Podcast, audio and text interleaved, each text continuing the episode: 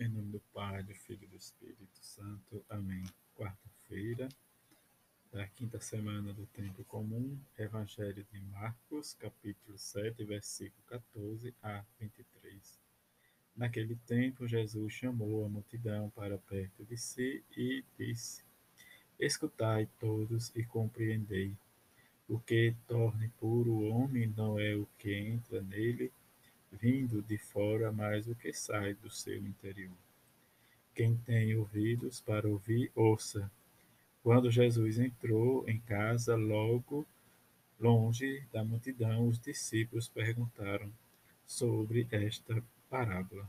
Jesus lhe disse: Será que nem vós compreendeis? Não entendeis que nada do que vem de fora e entra numa pessoa pode torná-la impura? Porque não entra em seu coração, mas em seu estômago e vai para a fossa. Assim, Jesus declarava que todos os alimentos eram puros. Ele disse: O que sai do homem, isso é que o torna impuro.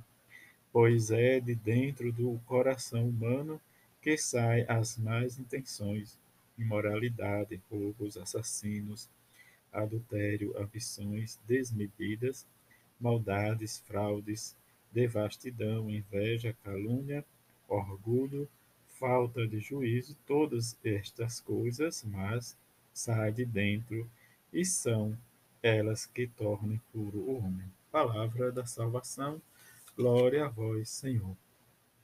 Hoje a igreja celebra a memória de Santa Escolástica. Segundo uma tradição milenar, Santa Escolástica era a irmã gêmea de São Bento. Como seu irmão, ela também ingressou na vida monástica e se tornou abadesa de sua comunidade. Gregório Magno fala de uma visita que ela fez ao seu irmão no seu mosteiro, onde os dois passaram a noite inteira falando das alegrias da vida eterna. Dias depois, Bento teve uma visão na qual viu a realização dos seus desejos de sua irmã. A sua alma foi levada ao céu para pura e inocente como uma pomba. Então, santa, esta santa do século VI goza de veneração especial dos monges e monjas da ordem beneditina.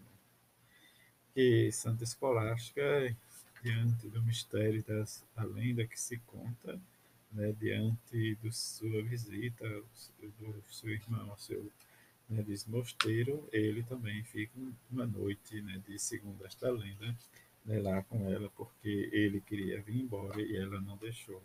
Mas ela rezou ao Senhor que viesse, e diz uma tempestade. No evangelho que ouvimos, a multidão disse que ouvia Jesus, né, aborda a questão puro e impuro da lei.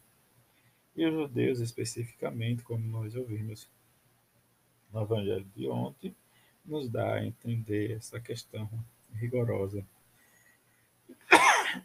em que Jesus vai defender, diz a maldade humana. Melhor dizendo, não vai defender as maldades humanas, mas Jesus garante que é no coração humano que se forma todas as impurezas, as más intenções, as calúnias, as fofocas, as mentiras, e vai ocupando espaço em nosso coração e vai produzindo o que muitas vezes nós produzimos como maldade.